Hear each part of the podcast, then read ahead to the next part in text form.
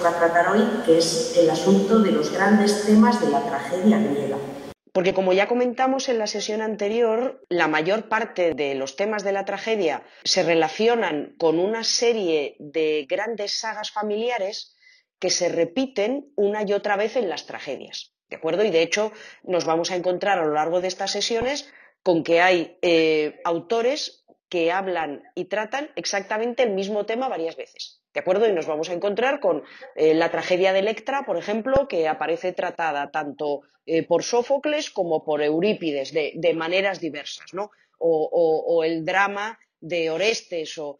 Entonces, conociendo un poquito estas grandes sagas familiares, conociendo las, las, las grandes historias que aparecen representadas, no sé, no me atrevo a dar una cifra exacta, pero en la inmensa mayoría, en el 80% de las tragedias griegas, nos va a venir muy bien a la hora de cuando abordemos cada uno de los autores, eh, Esquilo, Sófocles, Eurípides, poder eh, pasar con más agilidad a la hora de tratar el tema de cada una de las tragedias eh, que vamos a ver de cada uno de los autores, porque el trasfondo más o menos nosotros lo conocemos.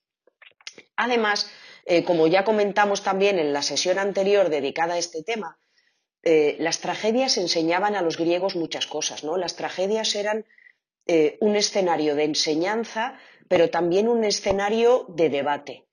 Y en lo que se refería a que eran un escenario de enseñanza, las tragedias mostraban a los griegos cómo, aceptar el destino, cómo aceptar Em, pues las cosas malas, los horrores que a veces eh, nos tocaba vivir o nos toca vivir en la vida, ¿no? Eh, eh, la, forma en la, que, en la que tu vida se puede destrozar de repente. Y creo que en estos días pues tenemos buenos ejemplos de cómo esto puede suceder de la noche a la mañana. ¿no? pero las tragedias eran también em, escenarios del debate, en el cual se planteaba a los griegos problemas como vamos a ver hoy varios, de ellos ejemplificados, ¿no? problemas que eran completamente irresolubles, que, es muy difícil inclinarse por una dirección u otra, y los griegos usaban las tragedias para exponer esos problemas y para ver cómo a veces, y es verdad, en la vida las cosas no, tienen solución o no tienen, no tienen, un blanco o un negro, no, no tienen una, una forma segura, correcta de hacer las cosas, sino que a veces todas las opciones a las que nos enfrentamos son malas, ¿no? Y bueno, pues dicho todo esto, ¿no? Dicho que eh, comentado o al menos eh, recordado cuáles son los, los, temas claves de la tragedia griega y comentado que todos los temas o la mayor parte de las tragedias provienen de dos grandes sagas familiares, ¿no? Porque esto, esto fascinaba a los griegos, el hecho de que de que una culpa primigenia, que ya vamos a ver en el caso de, la una, de cada una de las dos sagas, cuál es esta culpa, una culpa primigenia acaba arrastrando a generaciones y generaciones eh, a una tragedia, a un horror que parece que no acaba nunca. Y bueno, pues eh, hecho esta o hecha esta mm, eh, pequeña introducción, pues vamos a comentar cuáles son los, los dos grandes sagas o las dos grandes líneas principales de la tragedia. Por un lado tenemos el ciclo de Micenas, que eh, sucede precisamente en esta ciudad de Micenas, Micenas, la rica en oro, una de las grandes eh, ciudades de la, edad de bronce griega, ¿no? la, orgullosa Micenas, la patria de Agamenón. Y la otra gran saga de tragedias eh, tiene lugar en la ciudad de Tebas, otra de las grandes ciudades históricas eh, del mundo griego, la capital de Beocia, una ciudad que está pues, ubicada eh, exactamente en el, corazón de Tebas, perdón, en el corazón de Grecia. Y bueno, hemos comentado varias veces ya que se trata siempre de sagas familiares. Y por eso la mejor manera que yo he encontrado de acercarles a ustedes a estos temas es con un árbol genealógico para que eh, vayamos familiarizándonos con las distintas eh, parentescos, con los distintos nombres y con los distintos personajes. Entonces, bueno, los dos grandes ciclos son el ciclo de, Micenas y el ciclo de Tebas o ciclo tebano. Y vamos a empezar por el ciclo de Micenas, que está protagonizado por estos personajes que ven ustedes aquí. Y el gran protagonista del ciclo de Micenas es Agamenón. Agamenón. Agamenón es el orgulloso rey de Micenas, es uno de los hombres más poderosos de Grecia, eh, tal y como lo describe eh, la mitología griega, es el líder eh, de todos los griegos, es el, el señor de Micenas, la rica en oro, y él es el hermano de Menelao, Menelao que es el rey de Esparta. Y Agamenón y Menelao están además casados, a su vez son hermanos y están a su vez casados con dos hermanas. Menelao está casado eh, con la más hermosa de todas las mujeres griegas, está casado con Helena, y Agamenón está casado con la hermanastra de Helena, que es Clitemnestra. Pero, y aquí viene la culpa primigenia, el crimen original que mancha de sangre a toda la estirpe, Agamenón, para casarse con Clitemnestra, ha asesinado al marido de Clitemnestra. No solo eso, además Agamenón ha cometido otra serie de crímenes. La verdad es que, eh, bueno, al hablar de, eh, en la sesión que dediquemos a Esquilo, especificaremos estos crímenes de Agamenón cuáles son, pero yo les voy comentando eh, en adelanto que los crímenes que cometió Agamenón em, fueron mucho más atroces todavía que matar al marido de Clitemnestra para casarse con ella, ¿no? Así que, bueno, pues vayan dejando volar su imaginación qué cosas horribles hizo este hombre, ¿no? Y bueno, a pesar de que el matrimonio de Agamenón y Clitemnestra empezó de esta manera horrible, de esta manera nefanda, con Agamenón asesinando al primer esposo de Clitemnestra para poder contraer matrimonio con ella, el matrimonio fue fértil. Y Agamenón y Clitemnestra tuvieron tres hijos, dos niñas, Electra e Ifigenia, y un niño Orestes. Así están las cosas cuando París secuestra o rapta o convence para que le acompañe a la bella Helena, a la esposa de Menelao.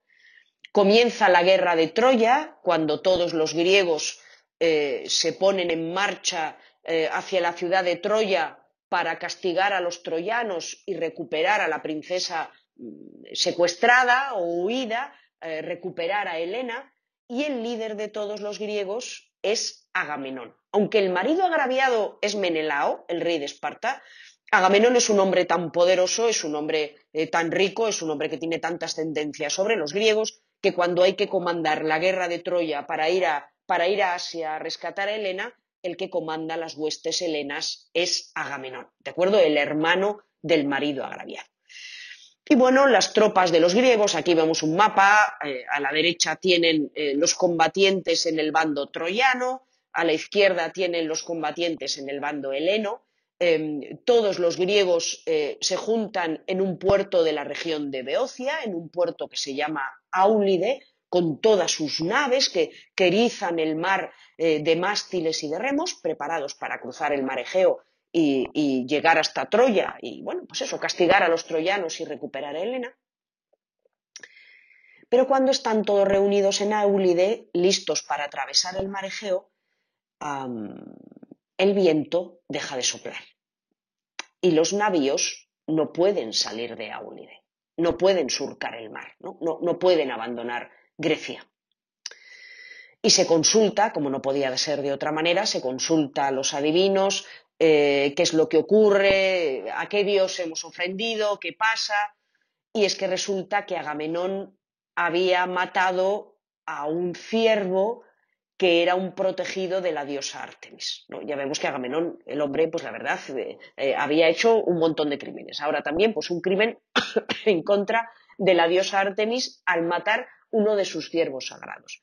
Y, al matar este ciervo sagrado, la diosa Artemis se había enfadado con Agamenón y en consecuencia con todos los helenos y había eh, impedido que hiciera viento de tal manera que la flota griega no podía salir. Y los adivinos informaron a Agamenón que hasta que el agravio que se había hecho hacia la diosa Artemis no quedara saldado con el sacrificio de Ifigenia, una de las hijas de Agamenón, la flota griega no podría salir. Así que Agamenón ordena que Ifigenia se presente en Áulide, según algunas versiones, lo comentaremos al, comparar eh, las versiones del drama que dan Esquilo y Eurípides, porque una de las cosas más atractivas para nosotros y también debía de serlo para los griegos de las tragedias griegas es ver cómo todas cuentan la misma historia, pero cada autor lo hace con un matiz diferente, ¿no? Y cambia eh, algún pequeño detalle. Cambia, eh, un personaje aparece, otro no aparece, un personaje está vivo, otro está muerto, ¿no? Cada uno, como les digo, cambia una cosa, ¿no? Entonces, según algunas versiones de la tragedia, se presenta Ifigenia y en Áulide, llamada por su padre Agamenón, según otras versiones, eh, aparece acompañada de su madre Clitemnestra.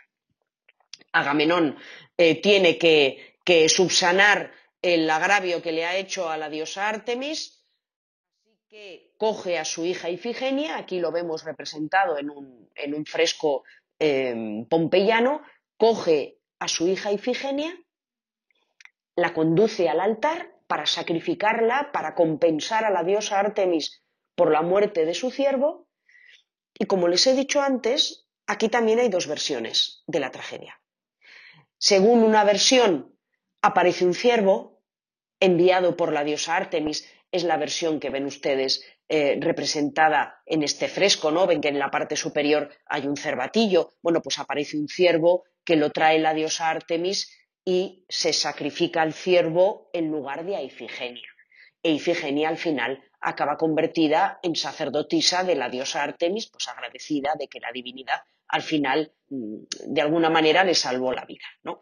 Entonces, según una versión, que es la versión que veremos, por ejemplo, en Eurípides, el más amable, el menos trágico de todos los tragediógrafos, Ifigenia se salva, no muere y luego acaba convertida, felizmente además, en sacerdotisa de la diosa Artemis, y al que sacrifican es al cervatillo. Pero según otras versiones, como por ejemplo la versión de Esquilo, no apareció ciervo ninguno e Ifigenia fue sacrificada. Y Clitemnestra, la mujer de Agamenón, además de haber visto cómo Agamenón mataba a su primer marido para casarse con ella, tiene que ver cómo su marido ahora Agamenón mata a su hija, sacrifica a su hija para poder partir con la flota griega hacia Troya.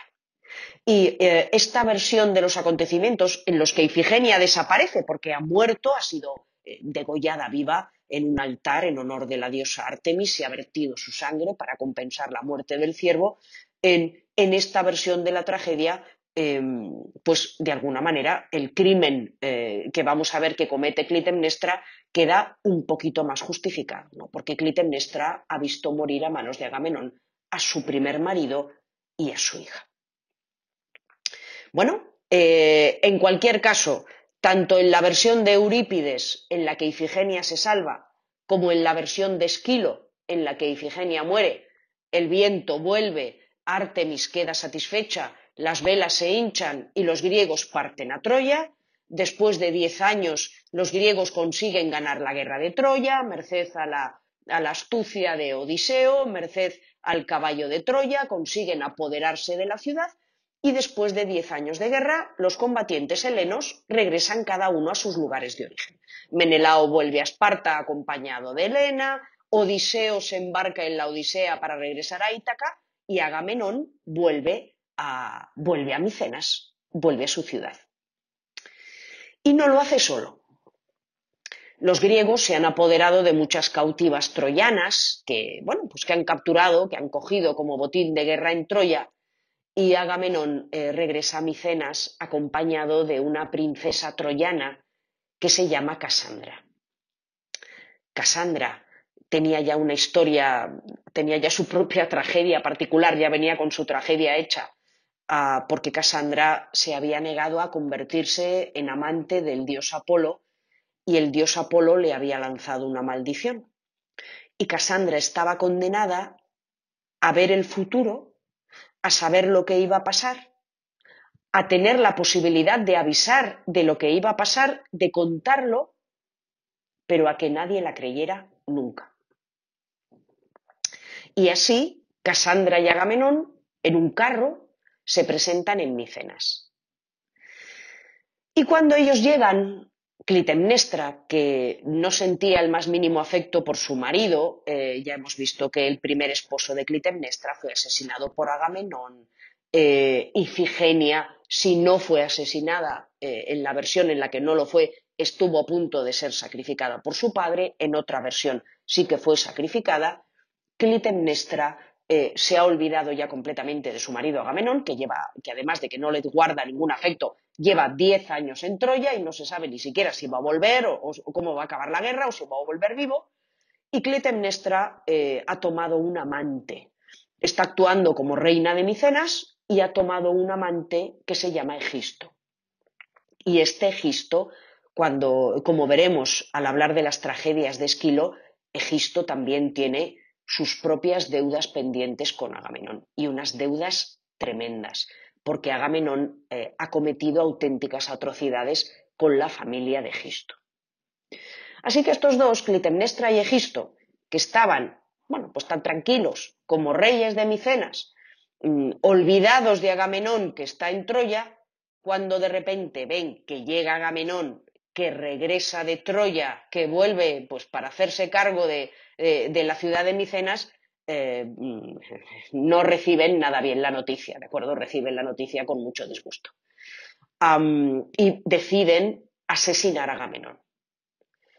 Y Agamenón baja del carro, Clitemnestra le recibe, Agamenón eh, entra en el palacio, eh, Clitemnestra dice ya están los corderos preparados para el sacrificio, y Casandra esta princesa que, estaba condenada a ver el futuro y a contarlo y a que nadie le creyera, Clitemnestra se queda fuera. ¿no? Clitemnestra es una mujer que ha sufrido muchísimo, que ha sido maldita por Apolo, que trató de avisar a los griegos de lo que, a los troyanos, perdón, de lo que iba a pasar, que nadie la creyó, que ha enloquecido, que además ahora ha sido eh, cautiva de guerra, ¿no? Se la ha llevado a Agamenón cautiva y la ha arrancado de su familia en Troya y la, y la ha traído a Micenas. Ya hemos visto que Agamenón tampoco es que fuera un hombre eh, lleno de encantos y de, y de cariño y de simpatía.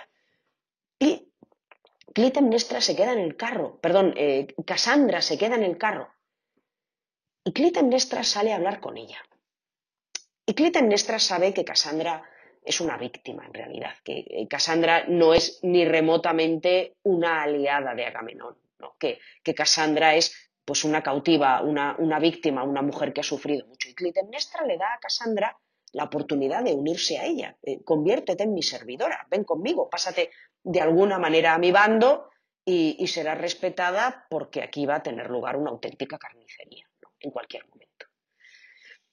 Pero Clitemnestra, como les he dicho, es una mujer que ya no está, perdón, caramba, Cassandra, como les he dicho, es una mujer que ya no está en sus cabales, es una mujer que está, que está medio loca, ¿no? Y, y aunque Clitemnestra le dice, ven, ven conmigo, ¿no? Acompáñame, Cassandra ni siquiera le responde, ¿no?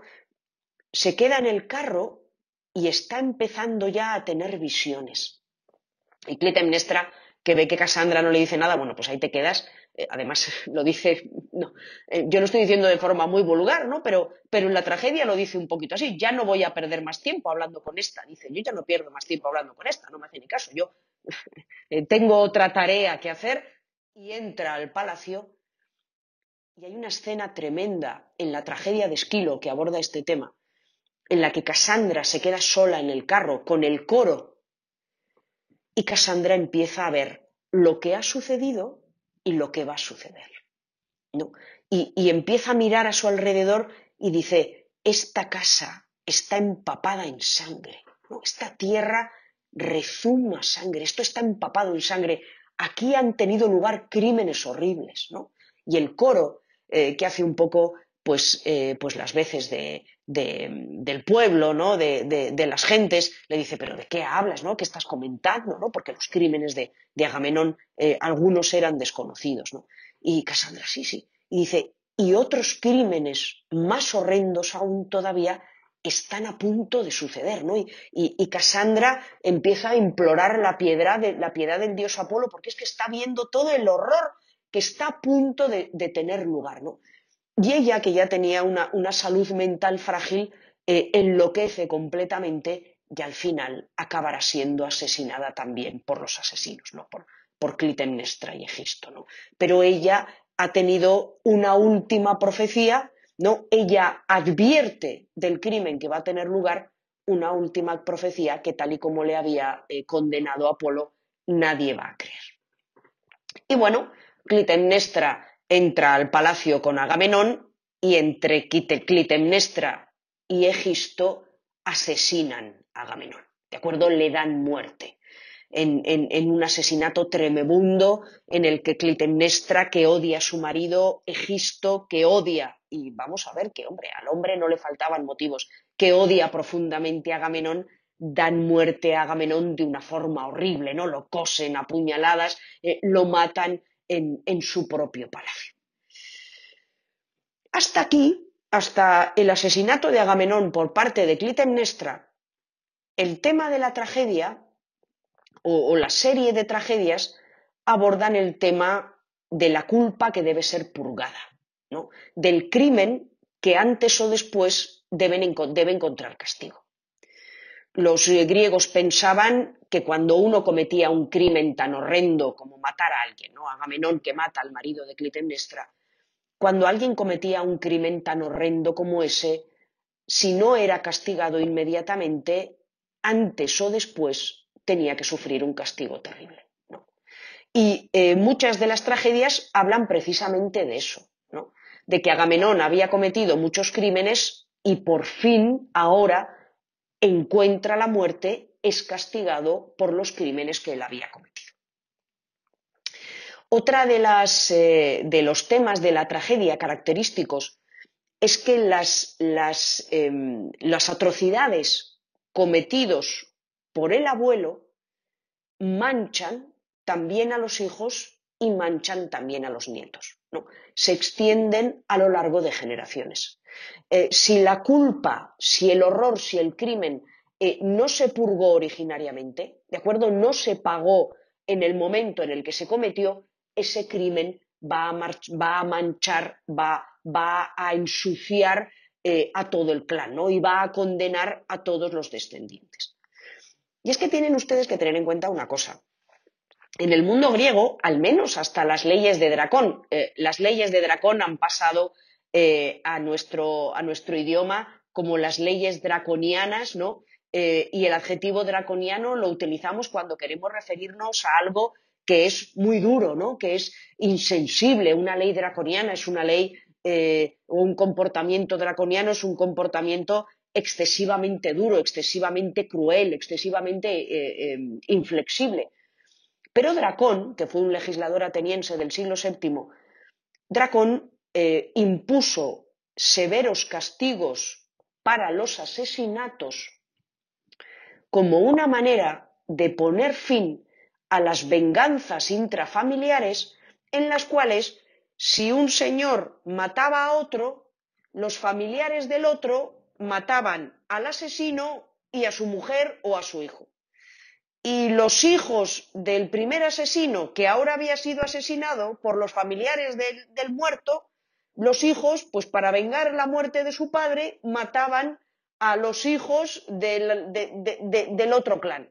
Y así estas venganzas intrafamiliares, porque tu padre mató al mío y, tu abuelo mató a mi abuela, y, se iban sucediendo de generación en generación, y la verdad es que sembraban de, sembraban de sangre eh, las relaciones entre los distintos clanes griegos, ¿no? Y, a veces eh, moría muchísima gente por un crimen original, por un crimen primigenio, que oye, si hubieran cogido al asesino y lo hubieran condenado y le hubieran puesto un castigo, por lo menos eh, eh, habrían eh, parado ahí toda la sucesión de crímenes. Entonces, como les digo, Dracón en el siglo VII redacta un código de leyes, bueno, él fue uno de los redactores, pero participa en un código de leyes muy severo, pero en el que por primera vez la culpa es algo individual y el que tiene que pagar por el crimen es el criminal, no toda su familia. ¿no? Y los nietos del criminal pues no tienen la culpa de lo que hizo el abuelo. Pero esa mentalidad de que la, la atrocidad que uno comete mancha a toda la familia hasta que por fin queda purgada, pervive todavía en las tragedias que recogen leyendas de tiempos muy pretéritos, ¿no? que recogen leyendas que no solo se remontan a la edad arcaica, sino que muchas veces se remontan a, la época de, la edad de bronce. Ah, y esto es precisamente lo que sucede con la eh, segunda parte de, la tragedia del ciclo de Micenas. recordamos que Agamenón y Clitemnestra tenían tres hijos, Electra, Ifigenia y Orestes. Queda fuera de la ecuación porque o bien está muerta en alguna de las versiones o bien se ha hecho sacerdotisa de Artemis y está pues por ahí viviendo de sacerdotisa, así que Ifigenia no entra, pero quedan eh, Electra y Orestes. Y claro, eh, Electra y Orestes, su madre ha matado a su padre. Su padrastro, Egisto, ha matado a su padre y, su padre ha sido asesinado. y la muerte de su padre tiene que ser vengada de alguna manera. Así que Electra y Orestes, para vengar el asesinato de su padre Agamenón a manos de Clitemnestra y Egisto, asesinan a su madre Clitemnestra y a su padrastro Egisto.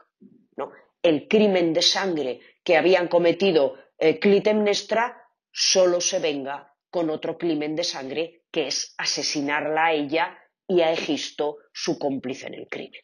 Y aquí tenemos la segunda generación, los hijos Electra y Orestes, que siguen envueltos en la espiral de sangre por culpa de las culpas de los crímenes que cometieron sus padres.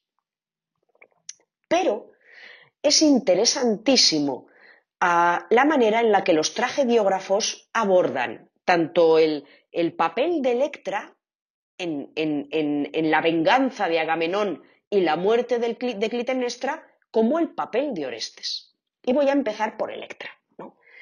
Eh, Electra se nos presenta en las tragedias, y en esto coinciden todas, como una chica que quería muchísimo a su padre. Aquí la tienen, por ejemplo, en esta, en esta vasija griega de figura roja sobre fondo negro, tienen a Electra en la tumba de Agamenón llorando la muerte de su padre. Es una joven tremendamente piadosa, quería muchísimo a su padre y, sufre muchísimo por la muerte de su padre. De ahí tenemos este síndrome que en psicología se llama el síndrome de Electra, ¿no? el, de, las niñas que sienten un afecto eh, morboso o, insano por sus padres, ¿no? Eh, eh, por, su progenitor. Y bueno, en algunas versiones de la tragedia Concretamente en la versión de Sófocles, y esto es lo bonito de, esta tragedia, Electra sufre muchísimo, sufre muchísimo, porque eh, ella quería mucho a su padre Agamenón, su madre ha asesinado a su padre, ahora en Micenas reina su madre la asesina con su amante que también colaboró en el asesinato, pero Electra no, no tiene la capacidad de hacer nada al respecto. ¿no? Y Electra, pues toda la tragedia de Electra de Sófocles, Electra se tira toda la tragedia sufriendo una barbaridad, pero no haciendo nada, porque, porque ella no, no se ve capaz de tomar ninguna acción contra su padre, perdón, contra su madre y contra su padrastro. ¿no?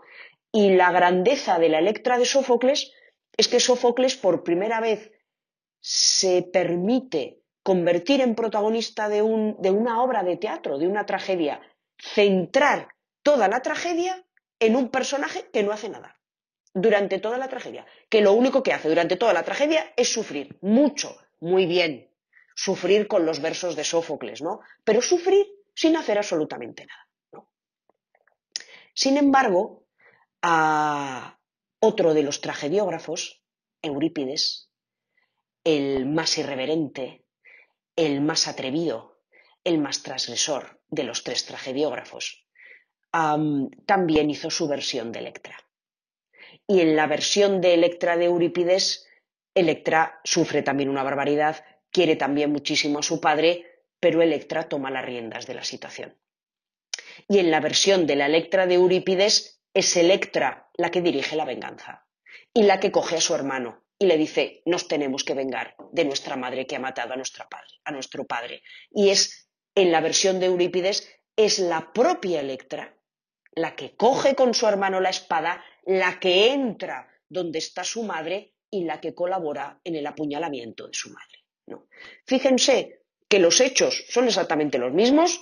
Eh, Clitemnestra asesina a Agamenón y luego sus hijos la asesinan a ella, pero en la versión de Sófocles, Electra, eh, la pobre, eh, sufre mucho, duda, no sabe qué hacer, es que, ay, yo, ¿quién soy yo? No me atrevo, solo soy una mujer. Electra, hasta que no llega su hermano Orestes y Orestes mata a su madre, pues Electra no, no hace nada más que sufrir y pensar sobre el tema. Y en la versión de Eurípides, Electra es la que lleva las riendas y es la que ella misma se mancha las manos con la sangre de su madre. Ella misma, la propia Electra. Eh, los hechos son los mismos, pero como ven, el demonio, el diablo, está en los matices, en, las diferencias del comportamiento de unos personajes y otros.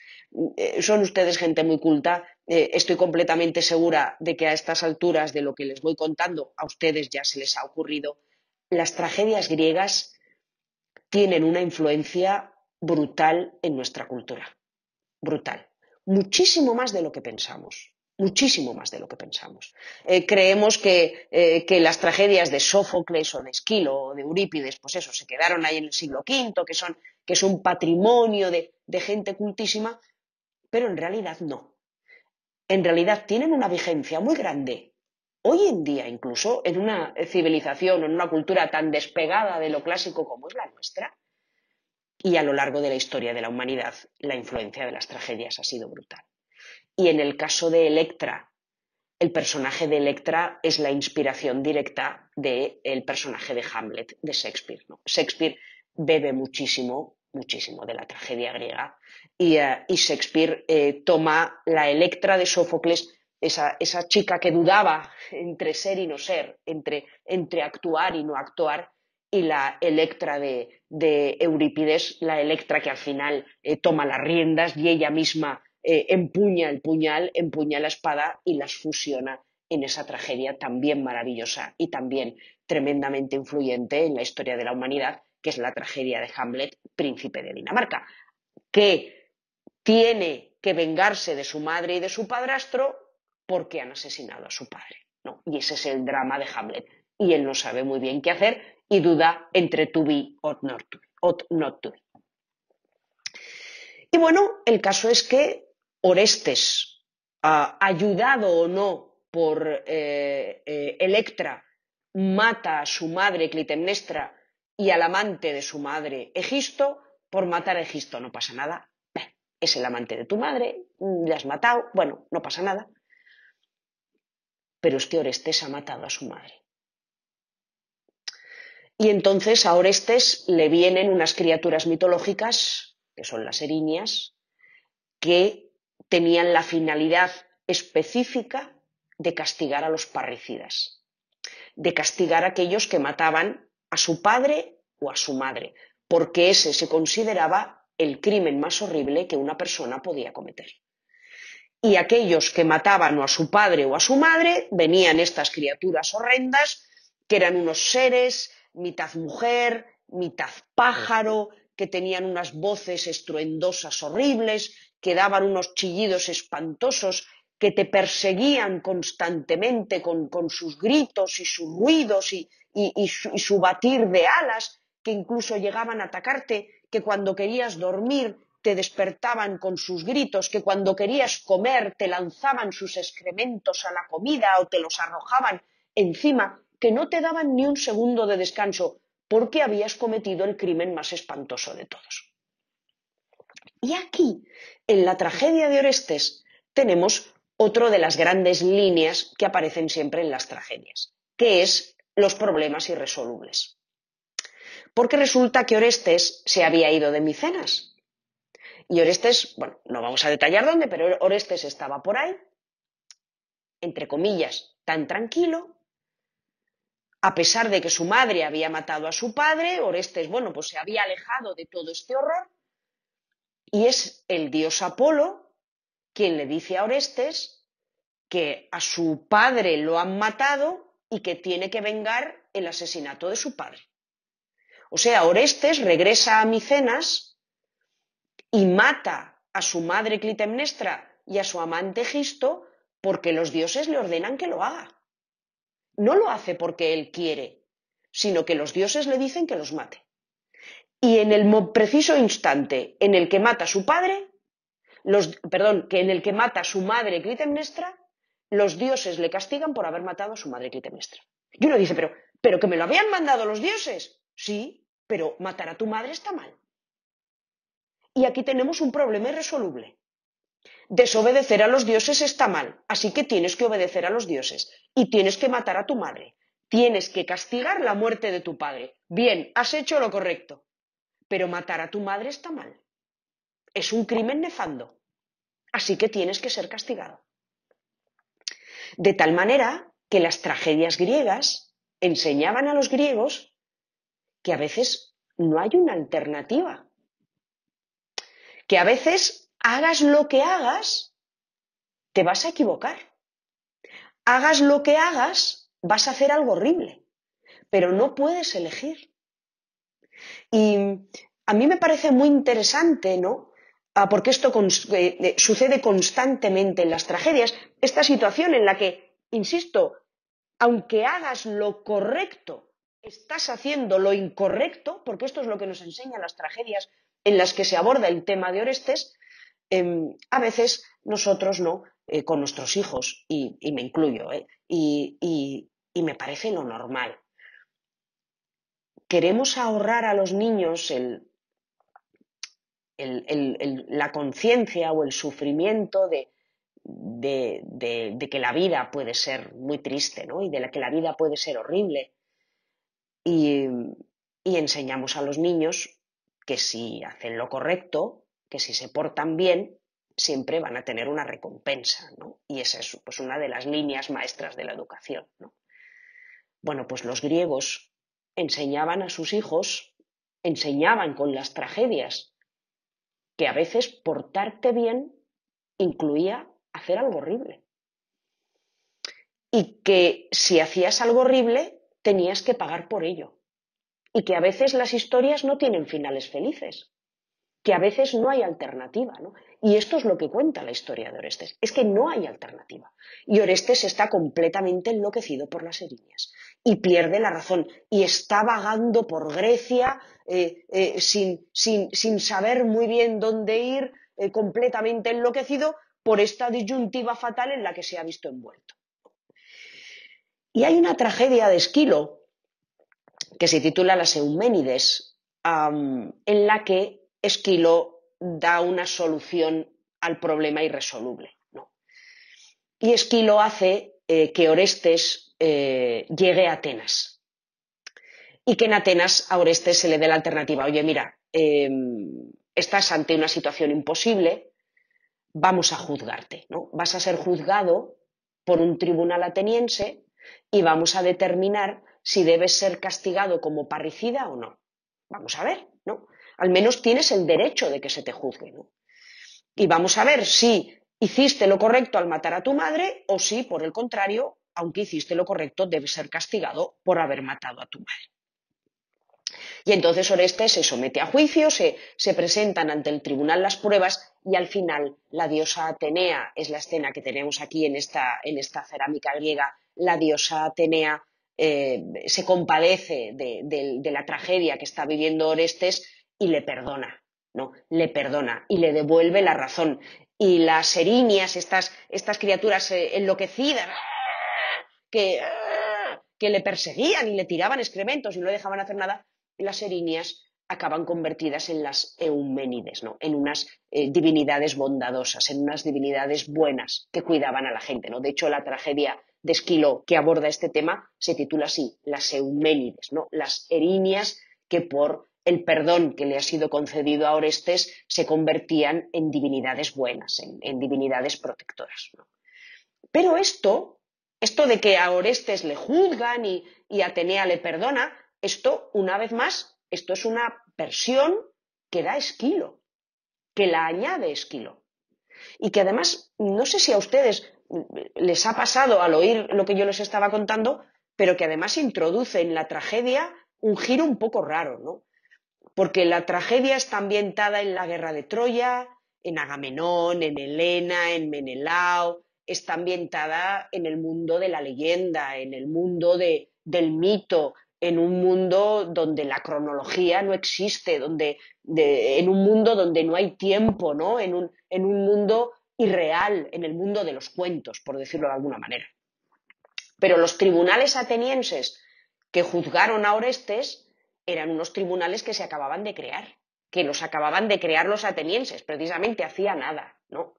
Eran una institución nueva para los griegos. Entonces, claro, la mezcla de eh, las tramas de la leyenda, las tramas eh, de, este mundo que les acabo de describir, con una cosa real, pues eh, a los griegos les debió de chocar muchísimo. ¿no? Pero recuerden que también hemos comentado que otra de las líneas maestras del teatro griego es que está muy pegado a la actualidad y discute y trata y debate temas de actualidad. Y resulta que los tribunales de justicia formados por ciudadanos en Atenas se acababan de crear.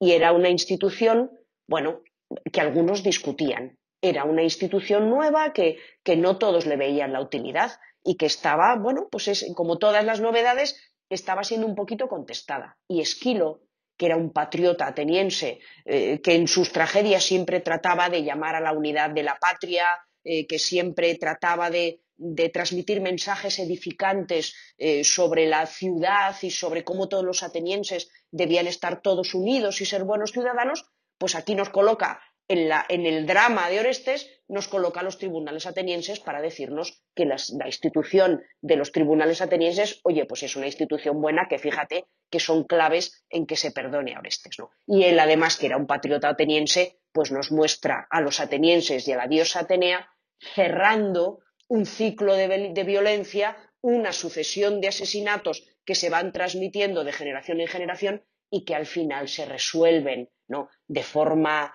incruenta, de forma pacífica, cuando el tribunal ateniense determina que Orestes, bueno, pues oye, pues que tampoco es tan malo y la diosa Atenea perdona al, desventurado Orestes.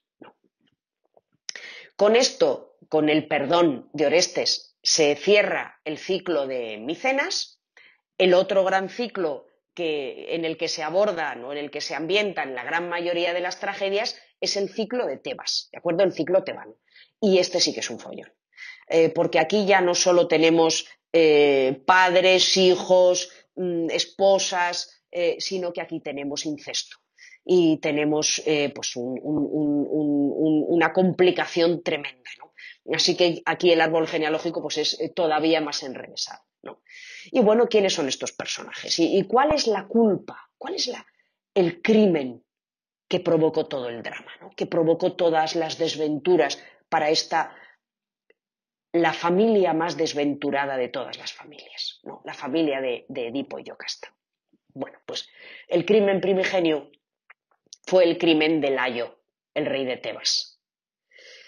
Este Layo estaba, mm, bueno, eh, por una serie de circunstancias, estaba en la corte de un rey y este Layo se inflamó de deseo por el hijo del rey, que era un chico, un adolescente. Y con la excusa de enseñarle a conducir una cuadriga, Layo cogió a este chico, el hijo del hombre que lo tenía cogido en su casa, se lo llevó, lo secuestró y lo violó a este chico, ¿no? Y eso es la culpa primigenia, ¿no? Layo no solo ha violado a un chico, sino que además ha atentado contra las leyes sagradas de la hospitalidad, porque ha violado al hijo del hombre que lo tenía cogido en su casa. Así que a Layo los dioses le advierten que si no quiere traer la desventura sobre su ciudad, no debe engendrar descendencia. Y Layo lo cumple. Él está casado con, una mujer, con la reina de Tebas, con Yocasta, pero él no mantiene relaciones con su mujer. Pero un día Layo se emborracha y, bueno, con los efluvios del alcohol, eh, se acuesta con su mujer y la deja embarazada. Y nace un niño, Edipo. Y Layo sabe que los dioses le han advertido que por los crímenes que él ha cometido está condenado a no tener descendencia y que si tiene descendencia, la descendencia traerá la catástrofe sobre la ciudad. Es más, le han dicho que su hijo algún día habrá de matarle a él, habrá de matar a Layo. Así que eh, Layo no sabe muy bien eh, cómo afrontar esta situación, este hijo que le ha nacido y que sabe que va a ser la causa de la desgracia de Tebas y la causa de su propia muerte, porque los dioses le han dicho que su hijo algún día habrá de matarle, y Layo decide mm, coger a Edipo, llevarlo a un monte, atravesarle los pies para que el niño no pueda andar, ¿no? Eh, con una lanza, según algunas versiones, con fíbulas, según otras versiones, eh, dejarle eso con los pies atravesados por algo y abandonarle ahí en, medio de la nada, pues para que lo devoren las fieras o se muera el sol. Es curioso porque en todas estas tragedias uno dice, chico, me van a permitir, eh, pues lo normal sería que, oye, mátalo, ¿no? Lo, lógico es, pues mátalo y, ya está, pero nunca, eh, siempre dejan abandonado al... Hay muchas historias de este tipo y siempre pues siempre dejan abandonado al chico pensando que, otros lo van a matar, probablemente porque Layo no quiere añadir a sus muchos crímenes eh, también el crimen espantoso a todos los efectos de matar a su propio hijo, no quiere ser él el que lo mate, y entonces, bueno, pues lo deja abandonado, ¿no? Cruelmente. Y claro, pues como siempre sucede, el niño abandonado nunca se muere. Edipo ah, es recogido por otro señor, le curan las heridas, se cría en la corte de otro señor, como este otro señor que recogió a Edipo, lo recogió del campo, no tiene ni idea de quién es Edipo, no sabe quién es, Edipo tampoco sabe, era un niño, no sabe quién es su padre, no sabe que su padre es Layo, el rey de Tebas, Edipo se cría con este otro señor, pues eh, feliz, ignorante de su destino.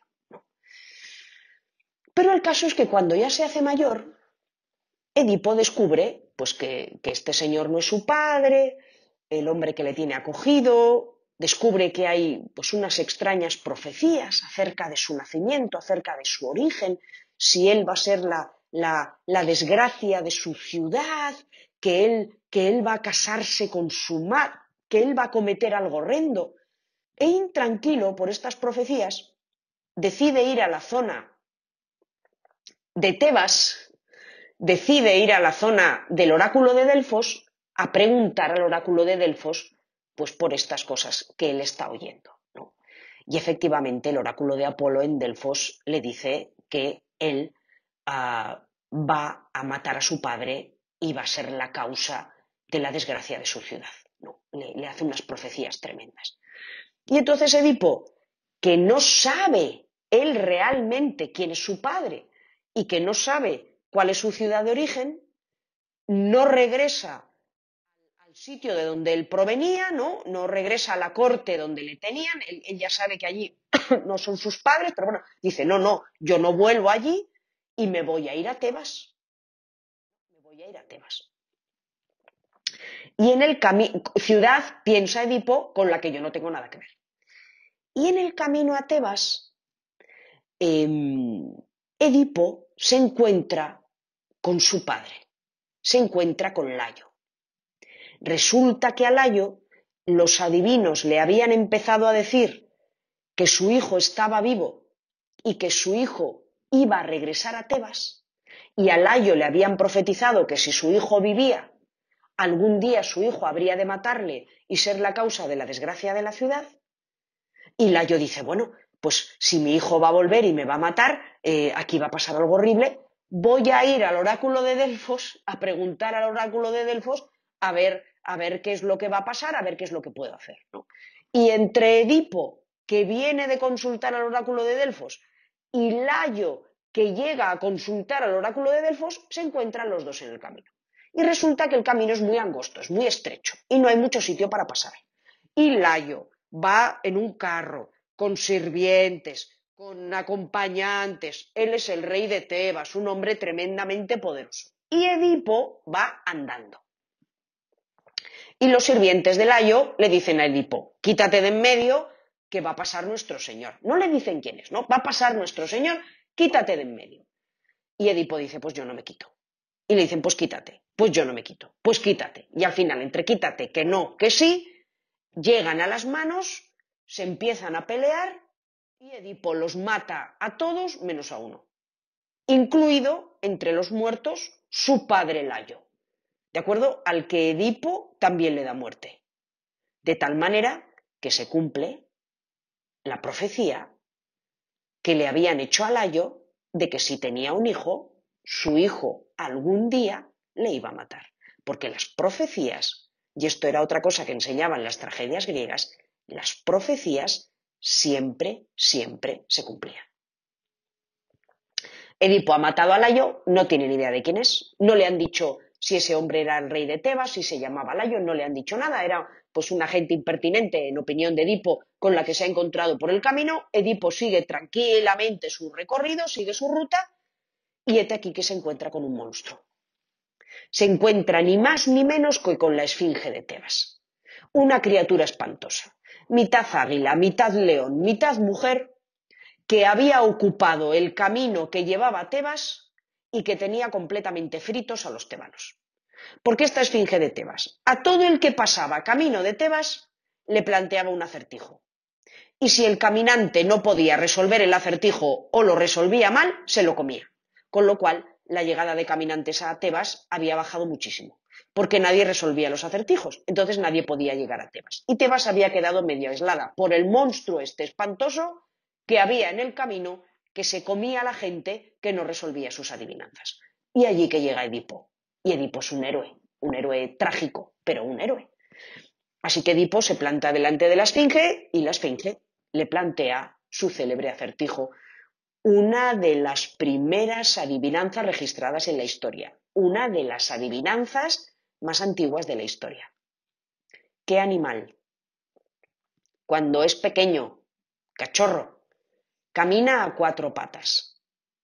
Cuando es adulto, camina con dos patas y cuando llega a la vejez, camina con tres patas. Y bueno, como ven en, esta representación cerámica, pues Edipo piensa un poco, es un héroe, está destinado, al menos en esto, a triunfar, está destinado a cumplir la profecía. Y Edipo dice, el hombre, el hombre. Cuando somos niños gateamos a cuatro patas. Cuando somos adultos caminamos sobre nuestros dos pies. Cuando somos ancianos no tenemos más remedio que apoyarnos en un bastón. Ha resuelto el acertijo, la, esfinge se queda eh, eh, superada y Edipo inmediatamente después ya nos ha demostrado en su encuentro previo con Layo y su séquito que es un personaje de armas tomar Edipo inmediatamente después mata a la esfinge de Tebas y libra a Tebas de la plaga de la esfinge.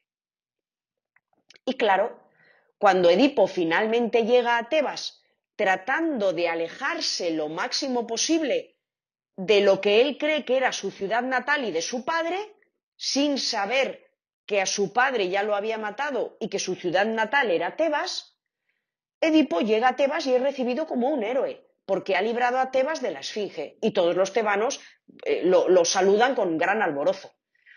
Y cuando él llega a Tebas y lo reciben como un héroe, se entera, le dicen, mira, pues justamente nuestro rey se ha muerto. Lo han asesinado en el camino, sin saber nadie que el que lo había asesinado era Edipo. Eh, nuestro rey ha muerto, lo han, matado en el camino, em, estamos sin rey, la reina está viuda, eh, ¿por qué no te casas con la reina y eres tú nuestro rey, dado que tú nos has librado de la esfinge y eres nuestro héroe y salvador? Y es así como el pobre Edipo, por su propio pie, va cavando su propia tumba y se va adentrando en su propia tragedia. Ya ha matado a su padre y ahora se casa con su madre Yocasta. Y son una pareja muy bien avenida.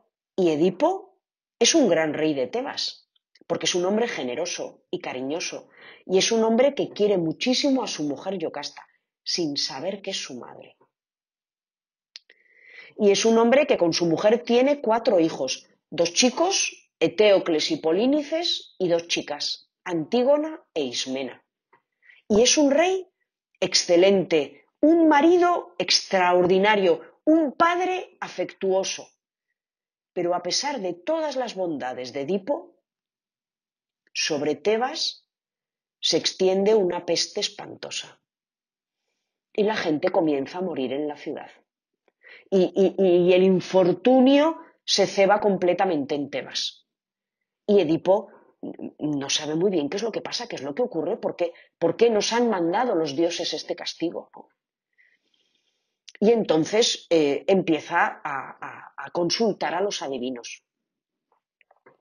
Y los adivinos le dicen que es que, claro, el asesinato del rey está sin castigar, el asesinato del ayo.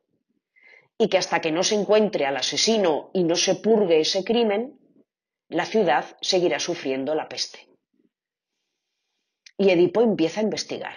Y una de las tragedias, hablaremos de ella, más bonitas bueno, no sé si bonito es un adjetivo que se le puede dedicar a una tragedia, pero una de las tragedias más emocionantes de la literatura griega es una tragedia de Sófocles que se titula Edipo Rey. Y en esta tragedia, Edipo Rey de Tebas está buscando al causante de la peste, está buscando al asesino del ayo y no sabe que el hombre que busca, el criminal que pretende castigar, es el mismo.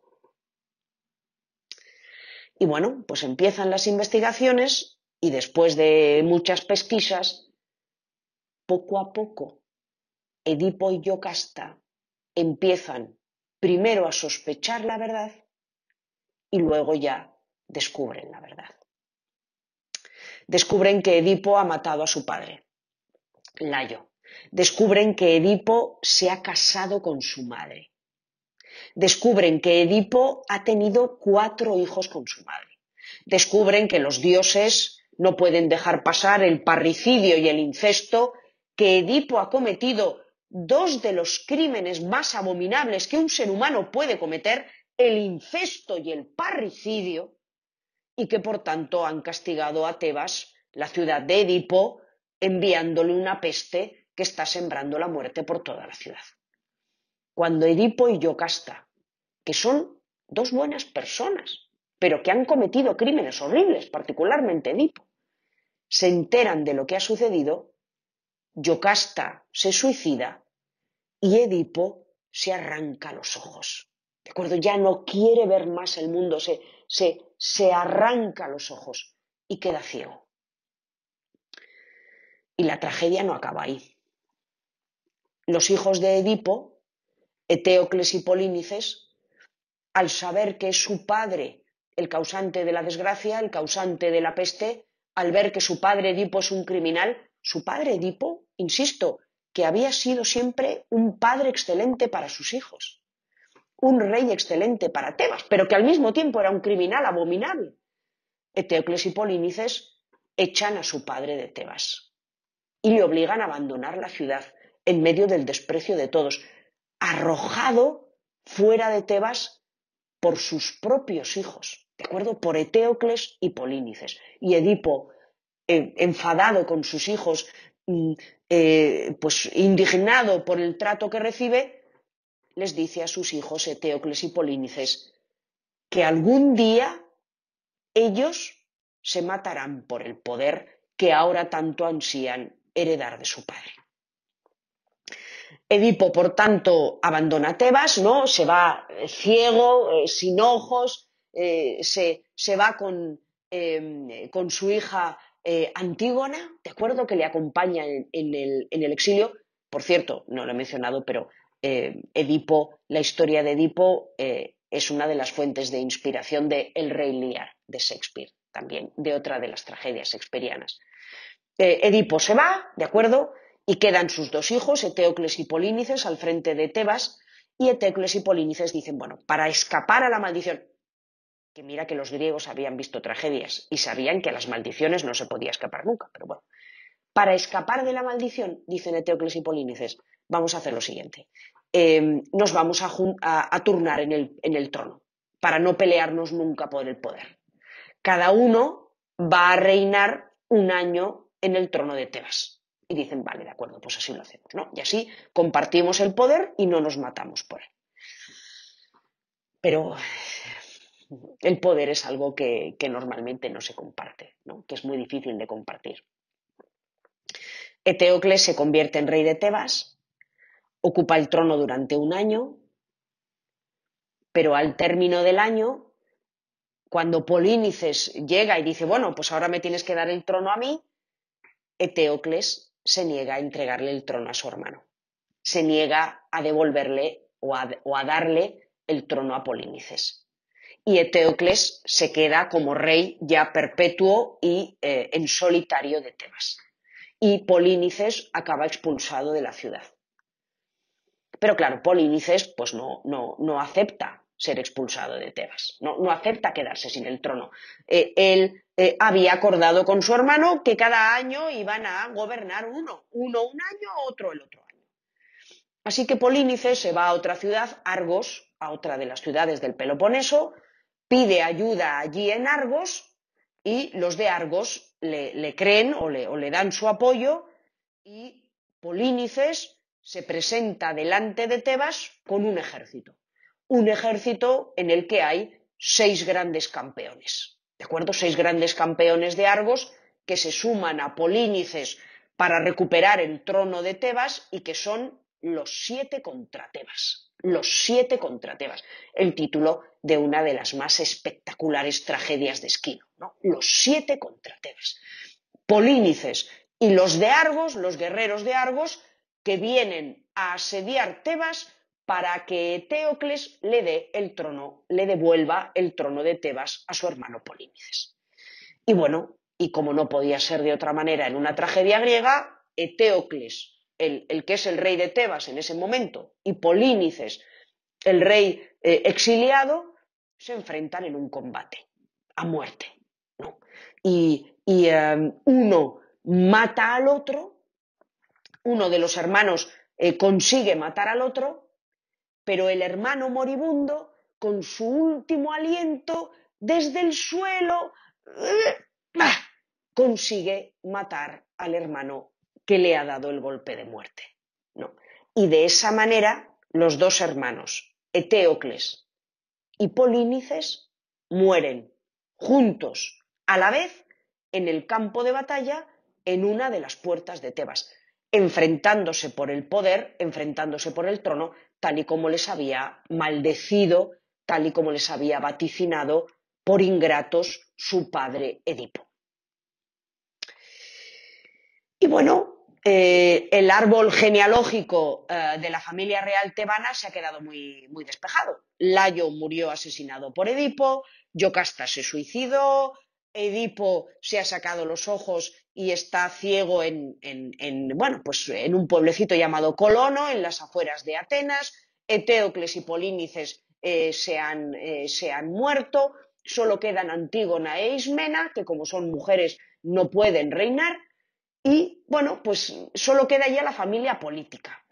Solo queda Creonte, el hermano de Yocasta, que decide dar un paso al frente y hacerse con el trono de Tebas. Y Creonte se convierte en el rey de Tebas. Y una de las primeras cosas que ordena Creonte, convertido en rey de Tebas, una de sus primeras leyes, por decirlo de alguna manera, es que Eteocles, que ha muerto luchando por Tebas como rey de Tebas, defendiendo la ciudad de Tebas, ya hemos visto que de forma muy injusta, porque Eteocles en realidad se negó a cederle el trono a su hermano, incumplió su palabra. Pero bueno, Eteocles ha muerto luchando por Tebas, Eteocles ha de ser enterrado con todos los honores. Pero Polínices, que ha venido con un ejército extranjero de la ciudad de Argos, eh, que ha venido a atacar eh, la, ciudad de, la, ciudad de, Tebas, que ha venido a luchar contra los tebanos y que ha matado al rey de Tebas, que era Eteocles, Polínices, en cambio, debe quedar tirado en el campo, debe quedar sin enterrar y su cadáver debe ser devorado por los perros. No, puede eh, tener un enterramiento.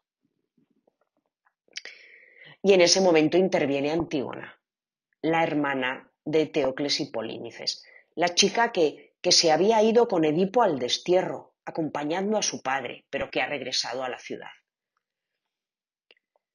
Y Antígona se enfrenta a otro de estos dilemas imposibles que nos plantean las tragedias griegas. ¿Qué ley debo obedecer? La ley de la ciudad dictada por los hombres que dice que mi hermano Polínices, por atacar a la ciudad de Tebas, debe quedar insepulto, o la ley dictada por los dioses que dice que todos los cadáveres se deben enterrar, incluidos los de aquellos que han luchado contra la ciudad. Y aquí se nos plantea en la Antígona de Sófocles, que abordaremos con detalle, la dualidad entre qué ley está por encima. Un debate que todavía está vivo, ¿de acuerdo? Que todavía pervive. ¿Qué ley manda más? ¿La ley divina o la ley humana?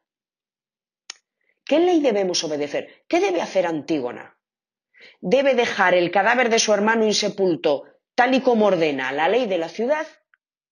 ¿O debe enterrar a su hermano tal y como ordena la ley de los dioses y tal y como lo ordena, lo dice la propia Antígona, la ley del amor? amor que ella sentía por sus dos hermanos, porque bueno, mira que esta familia tiene una biografía que para qué, pero así ella quería a sus dos hermanos. ¿Qué ley debo obedecer? Y Antígona, desobedeciendo las leyes de los hombres y obedeciendo las leyes de los dioses, va al campo de batalla, coge un puñado de tierra y se lo arroja simbólicamente sobre el cadáver de su hermano Polínices, dándole de esta forma simbólicamente un, entierro. Como Antígona ha desaborecido la ley, conscientemente y conocedora de ella, Creonte ordena que Antígona sea enterrada viva, sea eh, emparedada, sea em, eh, sepultada en una tumba. Y Antígona lo acepta porque cuando ella enterró a su hermano o cuando ella depositó la tierra encima de su hermano, Antígona ya sabía que eso implicaba el castigo de pena de muerte y ella lo aceptó y lo cumplió hasta el final. Así que Antígona es encerrada viva en una tumba y dentro de la tumba acaba quitándose la vida, ¿no? Eh, aceptando el destino, el precio que ella tiene que pagar por cumplir la ley que a ella le parece más elevada, que es la ley de los dioses las leyes divinas y las leyes del amor fraterno. Y bueno, con la muerte de Antígona se cierra el ciclo tebano, con el perdón de Orestes se cerraba el ciclo de Micenas y bueno, eh, con, este resumen que les he hecho de uno y otro, pues hemos abordado, como ya les he dicho varias veces, el, 80%, yo creo, de los temas de las tragedias griegas. Si ustedes van a ver eh, una tragedia griega televisada o, van al teatro, que se suelen representar con cierta frecuencia, o van al Festival de Teatro eh, Clásico de Mérida a ver una tragedia griega, sea cual fuese la tragedia griega que, les propongan, eh, tienen ustedes muchas probabilidades de que esté ambientada en alguno de estos dos ciclos, ¿de acuerdo? De que, de que trate de alguno de estos temas Em, que yo eh, les acabo de presentar. Y bueno, en, torno a todos estos temas, decenas de autores teatrales, porque, porque el teatro tuvo un éxito bárbaro en Grecia, no solo en Atenas, y hubo muchísimos autores que compusieron obras de teatro, decenas de autores durante siglos debieron de escribir cientos de obras de teatro, cientos de obras de teatro.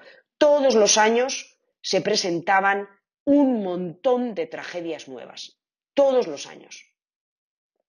Pero a pesar de las cientos de obras de teatro que se debieron escribir, solo tenemos tragedias de tres autores, de Esquilo, de Sófocles y de Eurípides, que se nos han conservado porque se consideraba que eran las mejores y que estos tres, Esquilo, Sófocles y Eurípides, que vivieron los tres, por cierto, en el siglo V antes de Cristo, eran los mejores tragediógrafos, ¿no? Y por eso sus tragedias se copiaron y se volvieron a copiar. Y bueno, solo conservamos tragedias completas de estos tres y de los tres, todas las obras que tenemos, y ellos debieron de redactar, ya lo ven en la diapositiva, más de 300 obras entre todos, ¿de acuerdo? Muchísimas obras. De los tres, solo contamos con 32. O sea, de todos los tragediógrafos griegos, tenemos menos obras que de Shakespeare, de un solo autor, de la época moderna.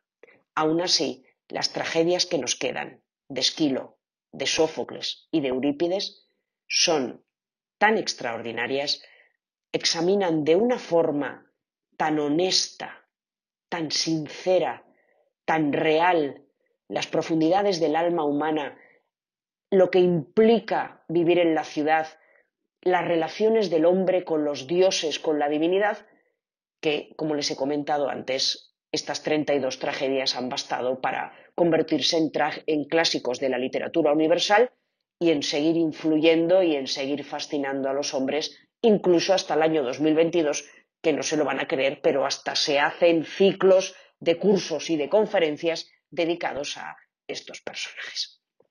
Así que con esto terminamos la, eh, la sesión de hoy y la siguiente ya se la dedicaremos al primero de los grandes tragediógrafos, a Esquilo.